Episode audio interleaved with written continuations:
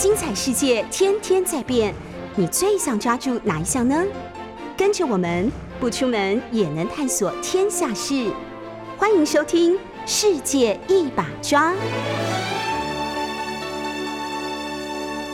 Hello，各位好朋友，大家早安，大家好，欢迎收听 News 九八九八新闻台。现在收听的节目是《世界一把抓》，我是于北辰。我们同时在 YouTube 的九八新闻台开直播，欢迎大家要收听哦。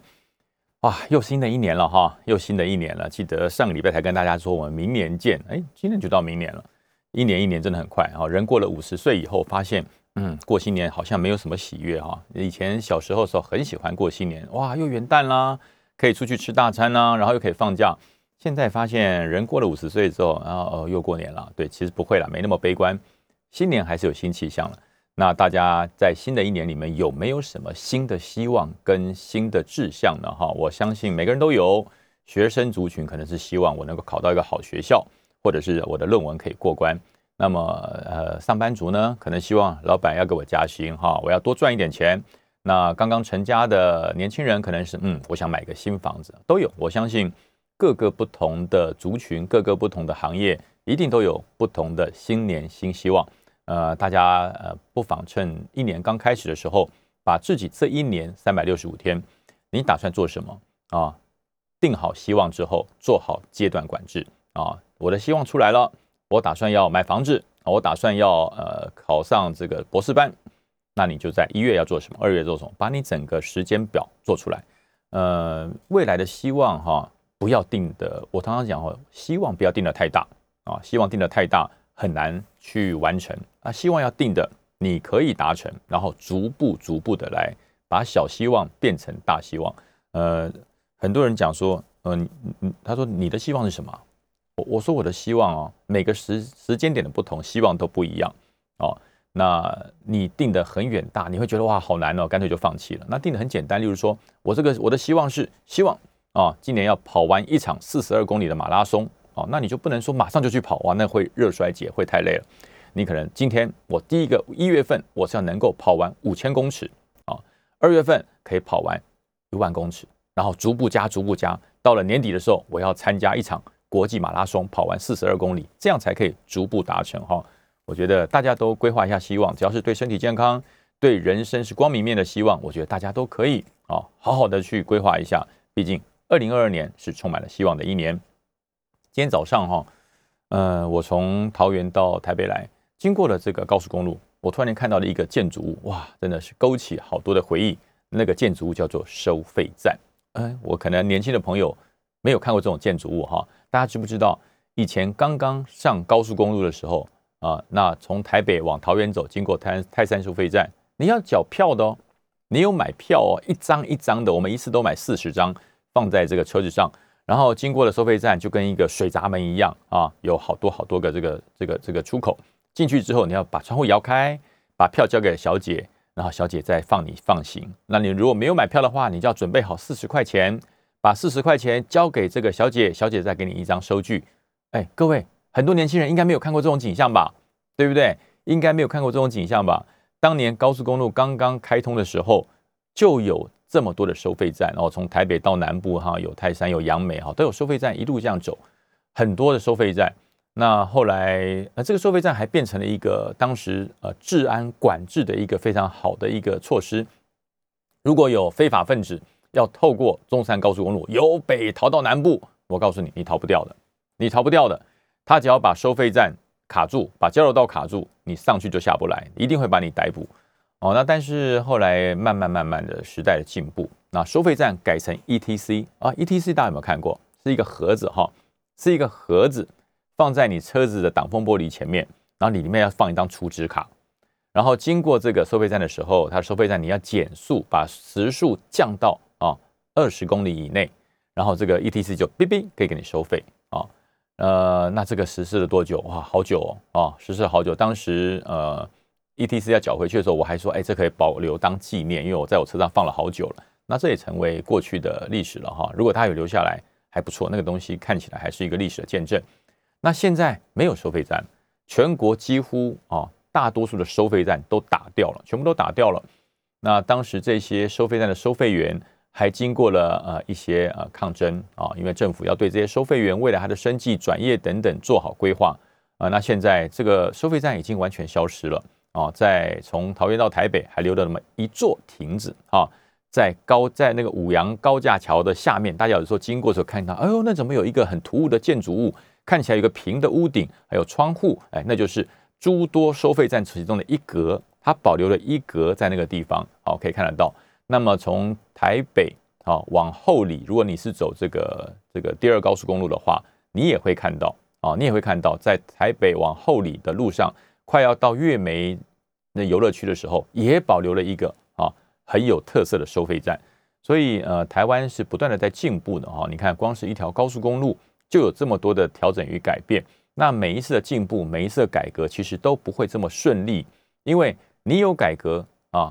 呃，方便了大多数的人，就会侵犯了少部分人的工作权益。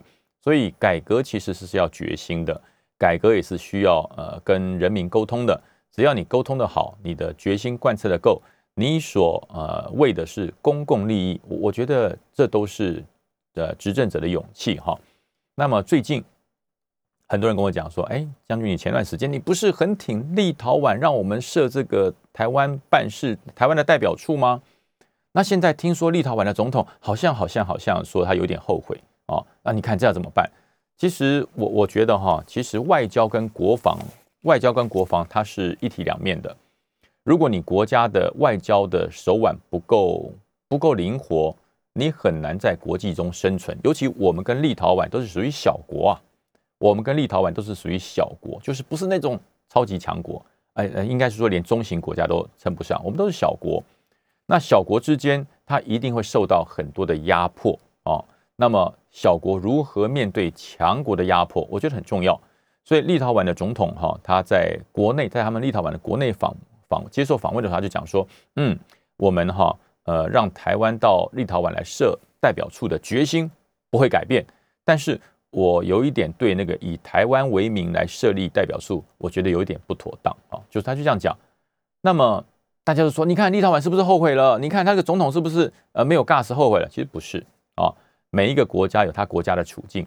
我们我们身为哈一个跟全世界要做朋友的小国，你要尊重每一个国家啊他的元首的发言，而且他是在对内发言哈。这个立陶宛总统是对内发言，他说出了他心内的心中的话。可是为什么？为什么立陶宛总统会讲出这样说？哎，这个我有一点后悔，就是用这个台湾来命名，好像是有一点有点问题的。因为谁？因为中国对他施压啊！中国自从立陶宛啊让台湾在立陶宛设立代表处之后，曾经有一次啊，在二零二二二年的元月，就是就是年初哈，前几天而已，立陶宛的商轮到了中国的港口，到了上海，到了各大港口去之后。他们要开始通关报关的时候，发现找不到立陶宛这个选项，也就是立陶宛要扣关的时候，它有很多的货品要经过海运进进入中国，发现连立陶宛这个国家扣关的选项都不见了，不见了，消失了，让所有立陶宛的商人说：“哎，我都花了这么大老远把东西运过来了，怎么进不去了呢？这怎么找不到了呢？”哦，那么那当然，中国说：“哎，我帮你走走看。”哎，找了半天，找了很久啊，据说找了一个晚上。终于找到了，可是还是浪费了很多的时间，就用这种小方法来欺负小国家，用这种小方法，因为不从你的指示，因为不遵守你说哎呀不可以台湾这样支持台湾独立，你是支持中华民国，是支持两个中国，这是不可以的，所以我要处置你，这就是这就是非常恶霸的行为啊，这就是非常恶霸的行为。我们身为自由民主的国家，我们应该去声援立陶宛。啊，应该声援立陶宛，而不是去跟立陶宛对呛，说：“哎，你怎么言而无信？你怎么不敢跟大国这个对抗？你怎么这个当时说要让我们设立立台湾的代表处之后，现在怎么会后悔呢？”我觉得这叫做猪队友。你怎么去指责你的朋友呢？你的朋友在外交上受到了中国共产党、中国的这个强力的打压。我们身为朋友的，怎么去打压我的朋友？你怎么会跟中国这个？一口气的去说，你看你后悔了，你言而无信，这真的是非常糟糕的行为。朋友之间叫做忠诚度，朋友之间患难见真情啊。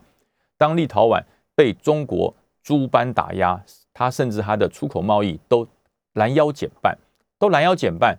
这是朋友被欺负的时候，那我们身为朋友的人，应该是声援他，应该是支持他，声援他。当时我们疫苗不足，疫苗不足的时候，立陶宛不是也很慷慨的赠送我们疫苗吗？这时候中立陶宛被中国无情的打压，我们在台湾的朋友不是跑去骂外交部，不是跑去骂骂立陶宛，应该是说我们是不是该协助立陶宛做些什么？我们是不是该伸出援手帮立陶宛做些什么？我觉得这才是朋友嘛，这才是朋友嘛。怎么还会有人说啊？你看当时就是误判形势啊！你看立我们又被立陶宛骗了。我觉得这些人哈，你不是哈这个对于外交的认识不够深刻，就是你的政治形象有偏差哦。你简直就是跟共产党站在同一条船上，这是不对的，这是不对的，绝对不能跟共产党站在同一条船上。因为切记，中华民国我们最最最核心的价值叫做自由、民主跟人权啊，这是我们最核心的价值哦。那么立陶宛是不是也是？立陶宛的核心价值同样是自由、民主跟人权，所以呃，面对了好朋友，面对了愿意让我们挂台湾代表处这个牌子的立陶宛政府，他的总统受到了中国的压力，而感到有一点忧郁跟焦虑，这是很正常的。我们应该要去鼓励他，呃，蔡英文总统应该要去电来加油，给他加油。我们台台湾支持你，中华民国支持你啊。你如果需要什么东西，需要什么协助的啊？中华民国在我们的能力范围之内，全力支持，这才叫朋友嘛，这才叫朋友嘛，而不是立陶宛总统讲出这种状况后，你还去还去调侃他。我举个例子给大家听哈，我们以前在念军校的时候，我们学校有一支非常非常出名的球队，叫做橄榄球队。我们这个橄榄球队哈，呃，其实他们真的很辛苦，一大早我们在这个走在这个。道路上，我们在边走边背英文单字的时候，这些橄榄球队的队员，他们早就穿着运动服啊，然后用他的肩膀顶着树，他们在练习顶牛啊，在那个顶。我们在早晨的时候，呃，七点钟以前啊，我们在这个走廊上，在道路上，我们背英文单词，我们背一个小时，他们就顶牛顶一个小时，非常的辛苦啊。所以橄榄球队为什么这么厉害？因为他们付出了他们的操练。呃，我们学校的橄榄球队几乎全国没有对手啊，反正只要出去比赛，闭着眼睛都是冠军，一定拿冠军。但是呢，呃，吃芝麻没有不掉芝麻粒啊，人有失手，马有失蹄啊，就有那么曾经一次，这个橄榄球队拿了第二名，他拿了第二名就输了那么一分啊，那也是输啊，拿了第二名。当天我们本来通常都会在门口呃迎接橄榄球队胜利的归来哈，因为当然你知道军校哈那种所谓的向心力非常强，我们要要这个迎接他们归来，发现哎怎么过了时间这橄榄球队的车子也没有出现，他们通常都会在校门口下车，然后呢从校门口走进来，然后接受全校英雄式的欢呼。那天奇怪了，哎都已经等了时间都过了，怎么还没有出来？后来突然间发现他们从我们学校的后门进来了，各位知道从我们的后门进来了。这些橄榄球队的队员，每个人都剃了光头，没错，就是跟进监狱一样，一根头发都没有，全光，就跟和尚一样，只差没有点戒疤那么光，全部都理光头。他们不是用走的进学校，这个整个橄榄球队是从我们的学校的后门用匍匐前进爬进来的，他们又爬进来的，哇，那那一幕我看了真的是相当的感动啊！为什么？这叫做荣誉感。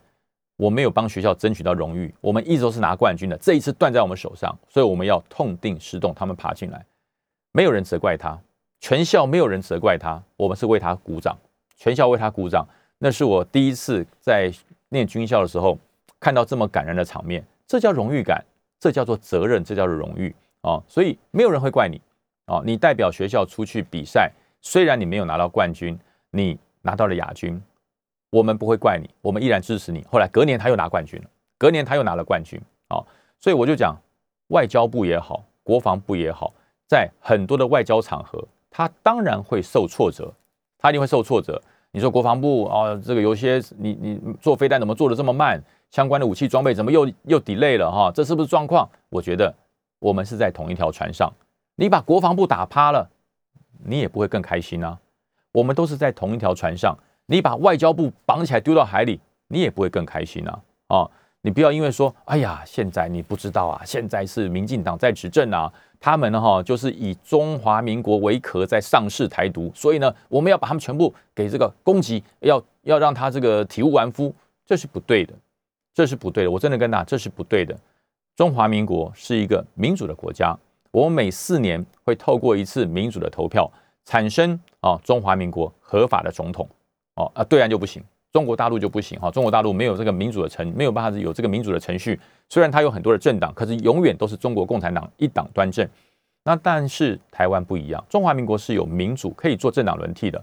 如果你觉得民进党不好，我告诉你，我也觉得民进党有很多蠢、很多很蠢、很缺失的地方。例如，怎么会在去年一次要用流氓式的方式直接禁复二读把总预算？那要设立法院干什么？这个我在节目曾经骂过整整一个小时啊！有关于地质法，我也觉得不合宜啊，对？你要合比，你要合并足足，我我没有意见。可是为什么这么急的升等呢？而且你没有到达目标，你还要把地质法直接改一个字，让它强行强渡关山，这都不对的。好，那么你觉得民进党不对，批评、督导、监督，为什么？你在一党立法委员啊，你可以监督啊，你可以仔细的审预算啊。而不是说啊，我就罢审，我就不审，为什么？因为我们席次太少，所以就不审。我想你不审，你放弃你立法委员的权责，你下次你会落选，因为人民觉得，哎，我我我投票给你，我纳税让这些立法委员在这个国会里面是要帮我看紧荷包，帮我用心问政的。然后你为了说啊，我们席次太少，干脆就罢审，那你就不要选。所以我觉得这些哈，这个刻意恶意不出席的人，我觉得不管你是哪个党。我觉得人选选民的眼睛是雪亮的，这种恶意不出席、用罢审、用什么瘫痪，这种人下次不要选他，真的不要选他，因为你只会让台湾的民主更倒退。所以我觉得，呃，虽然我们政党的倾向有不同啊，我们国内有有蓝、有白、有绿啊，还有各种颜色的政党都有，因为是民主国家，当然会很多政党。那政党监督国家、监督政府理所当然，但是只要出了我们的国境，炮口一致，我们是团结的。对我们的友邦，我们的炮口是一致的。友邦受到了欺负，立陶宛曾经送疫苗给中华民国，支持台湾。他受到了中国的欺负，我们是要全力挺他的呢。我们是要全力挺他的，而不是说去去消遣他，去调侃他，然后呢，用立陶宛这个总统的这段话来羞辱我们自己的外交从业同仁。外交部除了部长之外，其他的所有的官员，那不都是事务官吗？他们跟政党有关系吗？外交部这么多为国家工作的这些公务人员、专业的外交人员，他不是随着政党轮替的啊，他是继续留在外交部，留在全世界各地来帮我们拼外交的。你去销路他干什么？你去销路他干什么？所以我觉得这点哈非常的不可取啊。但是这个已经成为近年来啊两党恶斗的一个解不开的一个死结。只要是啊我们的。国家的这个政务机关有什么突锤，那就开始消路，就开始消遣，就开始啊这个责骂。在国内，我觉得 OK，在国内 OK 啊。你对于内政问题，你对于国内的经济问题，你过于对于国内的社服问题，你对于国国内的卫生保健，我觉得在野党你可以严格的监督。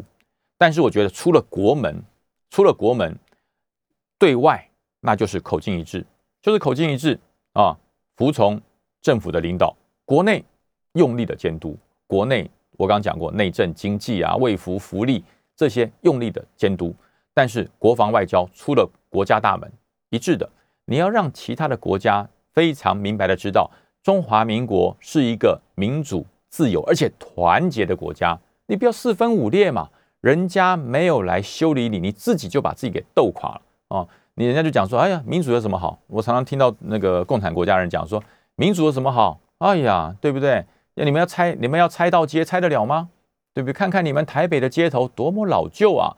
台北的街头那个房子都破破烂烂的。哎，我们上海多新啊，我们深圳多新啊！我说没有啊，因为那房子虽然老旧，可是我们要经过都根嘛。那都根里面有很多的这个人民，那是他私有的财产，所以你不能强制他拆除啊。他有住的自由，他有住的权利。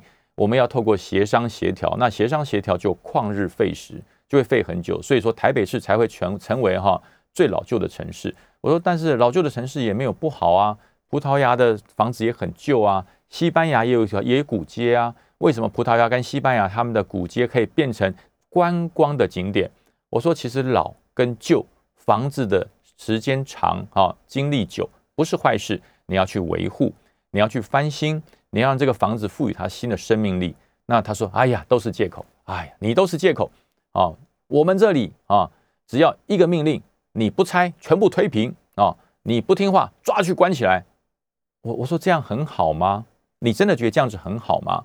啊？他说：“我到中国去看过，我到大陆去看过，人家的建设多有效率啊！啊，那个呃，孙中山孙文先生所做的实业计划，我们已经完成了百分之三百了。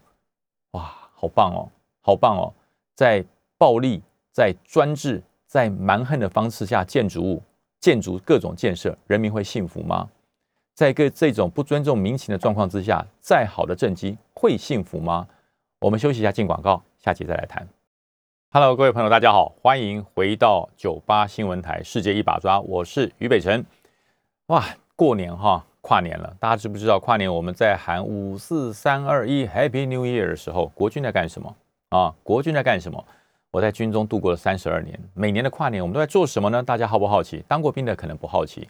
呃，那我告诉大家，国军在干什么？外面在过年，国军在过关。这一段时间，国军只要遇到了元旦、春节，都是加强战备。所以绝大多数的军人，大家发现很奇怪，喂，为什么过年军人都不能回家？对，因为加强战备。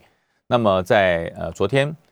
嘉义的第四空军联队就为所有的这个军事记者啊，每年都会了哈，每年都会陆海空都会有这么一个行程，就是军事记者春节战备巡访的一个联合联合采访。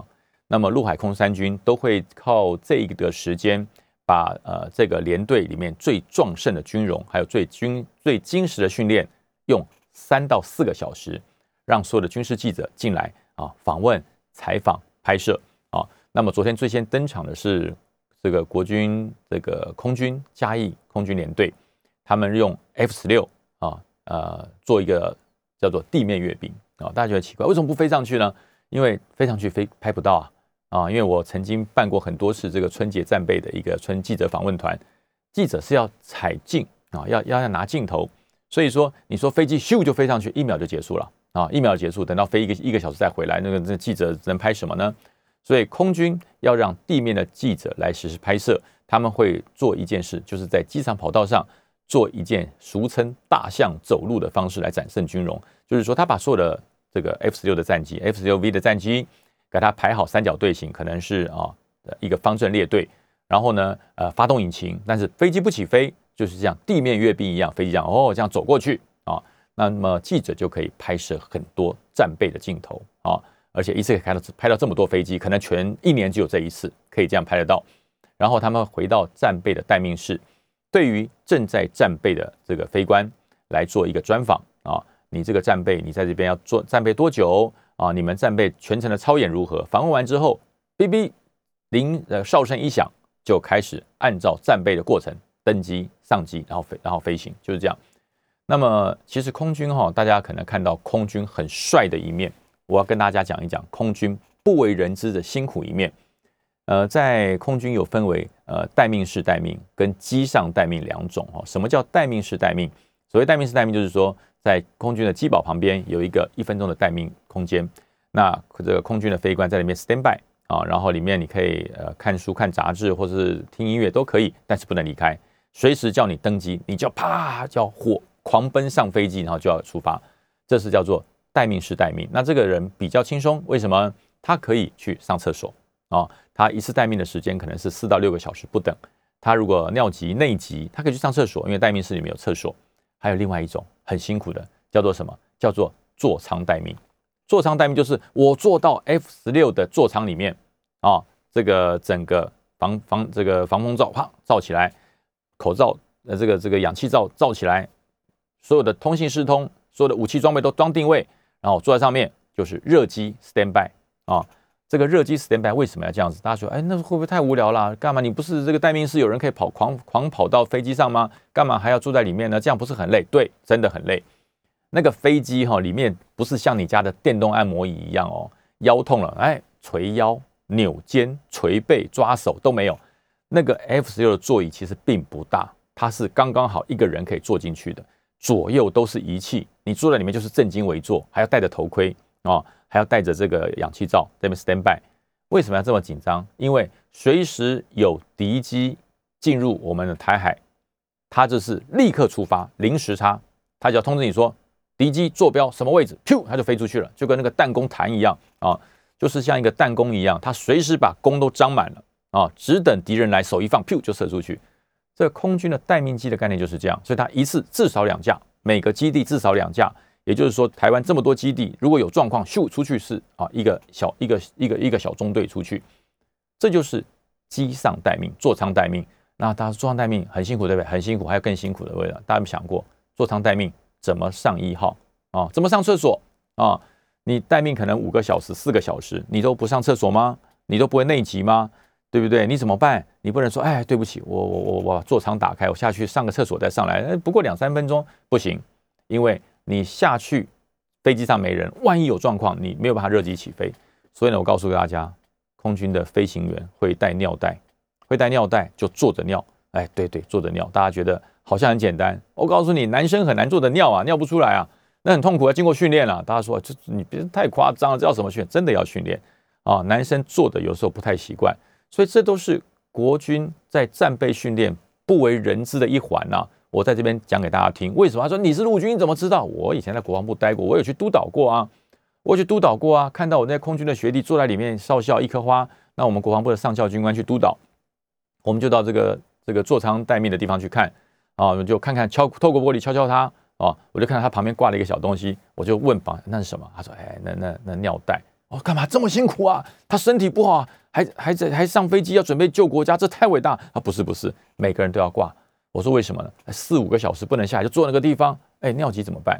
啊，尿急怎么办？所以他有尿袋，有水袋，他渴了可以喝，就是待命。这就是军人，这就是军人。所以大家看到这个国军很帅气啊，帅气出场，然后可以在那个地方翱翔天空，好像很帅气，好像非常的这个非常非常的这个傲视整整体，因为你是傲气雄鹰嘛。那可是呢，他在吃苦，他在吃瘪的时候，你看到了没有啊？所以我说，呃，这这是空军的部分。以后下个礼拜有空，我再跟大家介绍陆军跟海军。其实这个空军空军的飞官是大家最羡慕的，最帅啊，好帅。然后他们的基地的相关都很棒。但是呢，其实他们真的很辛苦啊，真的很辛苦。人有帅气的一面，人就有辛苦的一面。你看到人家哈这个吃汤吃肉，哎，你没有看到人家哈在这个做饭啊，在伙房里被厨。厨房的油烟熏的那种感觉哈，所以真的空军健儿真的啊非常辛苦，所以在这边还是要感谢国军有你的这个全时无间断的战备，我们才可以在一零一前面五四三二一 Happy New Year，然后没有了你们，我们 Happy 也不起来了哦。所以这个大家如果在街上遇到了我们空军的飞官啊，大家别忘了帮他比个赞，辛苦了啊，国军辛苦了啊，这点我真的是要帮国军说说话。呃，另外这段时间在立法院里面哈，有一些重大的法案正在正在进行啊。这个临时会议重大法，那我只重视两个法案。第一个是什么？第一个是刑事诉讼法增订的部分条文，是针对什么？针对精神障碍犯罪的这个条文，这太重要了啊！这太重要了。我们与恶的距离这部戏大家看过没有？大家看过没有？精神障碍的法律一定要修专法，一定要修专法。绝对不能说，因为他有状况，所以说就透呃放诸四海皆准都无罪。你要修专法，你要强制治疗，治疗到什么程度之后，你才能够让他重回这个大众社会？如果没有办法重回大众社会的人，你把他放出来，是不是对正常人不尊重、不关心？所以说，呃，这个修法的重点应该是有关于如何重回人群。那至于那些被诊断证明是无法重回人群的人，要怎么办？是不是要设长久的这个所谓的司法精神医院，让他永久隔离人群？我觉得这都是这一次修这个精神障碍刑法的非常重要的。我真的希望说，朝野的立委拜托接接地气啊，接接地气。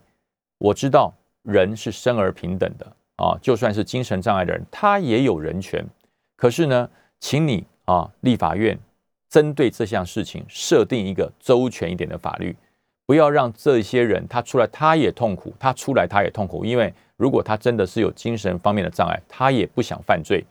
可是你让他出来，疏于照顾，疏于治疗，让他去犯罪，他也不愿意，他也是受害者。而人民正常的人在街上、在路上被他攻击，他更是受害者。如果你不把这条法律修得精准，真正加害这些人的，绝对不是精神障碍者，也不是被受伤、被伤害者，而是立法委员。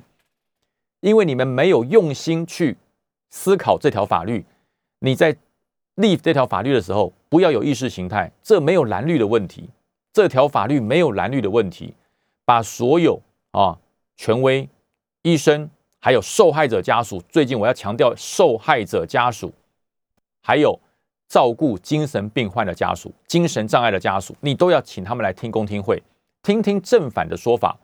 你真的认为？家里有一个精神障碍者，他的家属好过吗？他的家属比受害者还要苦，因为他每天要担心这个人出去会怎么办，他又是他的至亲，又是他的亲人，他也不能放弃他。在他彷徨无助的时候，国家的法律立的无法能够协助这些人，那这些人难道不是我们的国民吗？这些人难道不是我们该关怀的人吗？那受害者更无辜了。他正正常常的走在法治的道路上，走在民主的道路上，却被一个啊，因为你立法不严，造成他精神障碍的人出来做了危害。那这个两造之间的责任谁负？立法委员要负。所以立法委员针对这一条哈刑法刑事诉讼法增订部分的条文，有关精神犯罪方面的条文，我真的我很我很重视，我也很沉重的呼吁朝野双方坐下来，不要吵啊。把加害者啊，还有受害者，还有专家，全部这些人齐聚一堂，找出一个解决的方式。我们不是要剥夺他的自由，我们是要治疗他，我们是要让他能够正常的回归人群的社会，而不是不负责任就放虎归山。你让他也痛苦，老虎它不是故意要咬人，是你把老虎丢到人群里，它不咬人怎么行？所以我真的觉得这一条法律。非常非常值得重视，尤其是在今年二零二二年，我真的是大家集气，希望立法院针对这条法令修出一条人民需要的这条刑事刑事法啊，这条呃刑事诉讼法增修条文，精神障碍犯罪方面，我真的觉得这一条应该是全民的寄托与期盼。你看，在火车上也有警察受害，在道路上也有小女孩受害，这件事情不能再等闲视之了，拜托了，立法院各个大委员，我们休息一下，进广告。Hello，各位好朋友，大家好，欢迎回到九八新闻台《世界一把抓》，我是于北辰。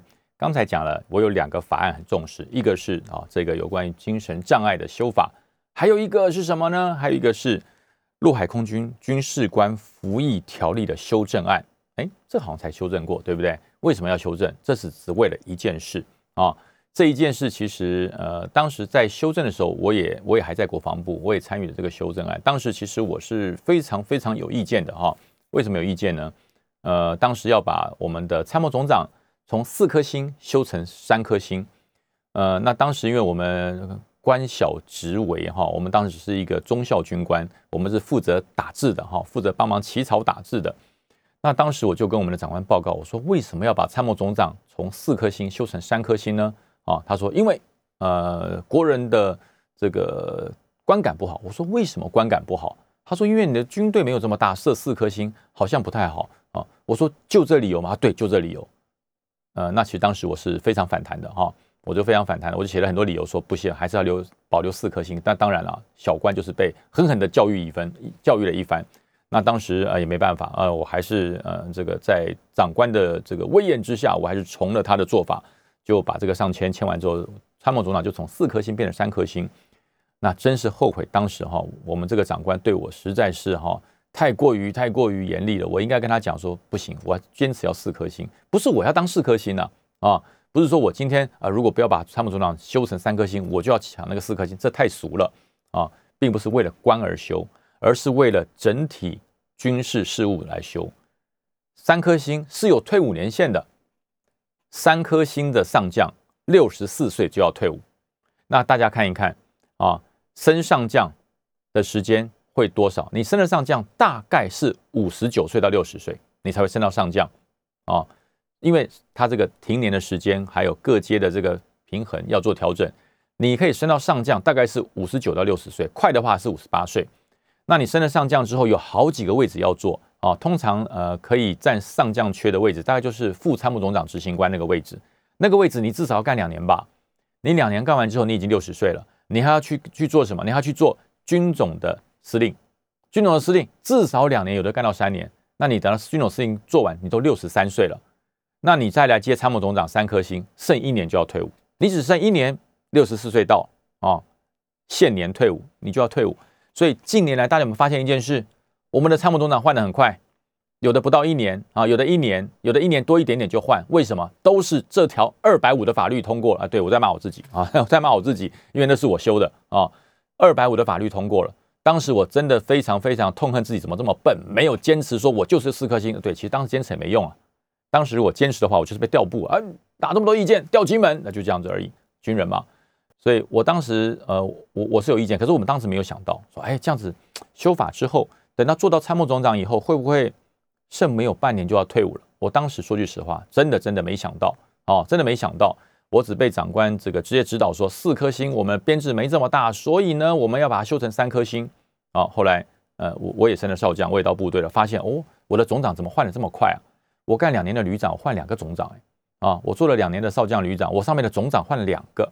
我才发现，哎呀，这当时没有考虑，考虑欠周延啊啊！因为人是不会让时间暂停的，不会说我今天接了参谋总长，叮咚啊，这个时光暂停机，时间暂停，我可以继续干很久，不是？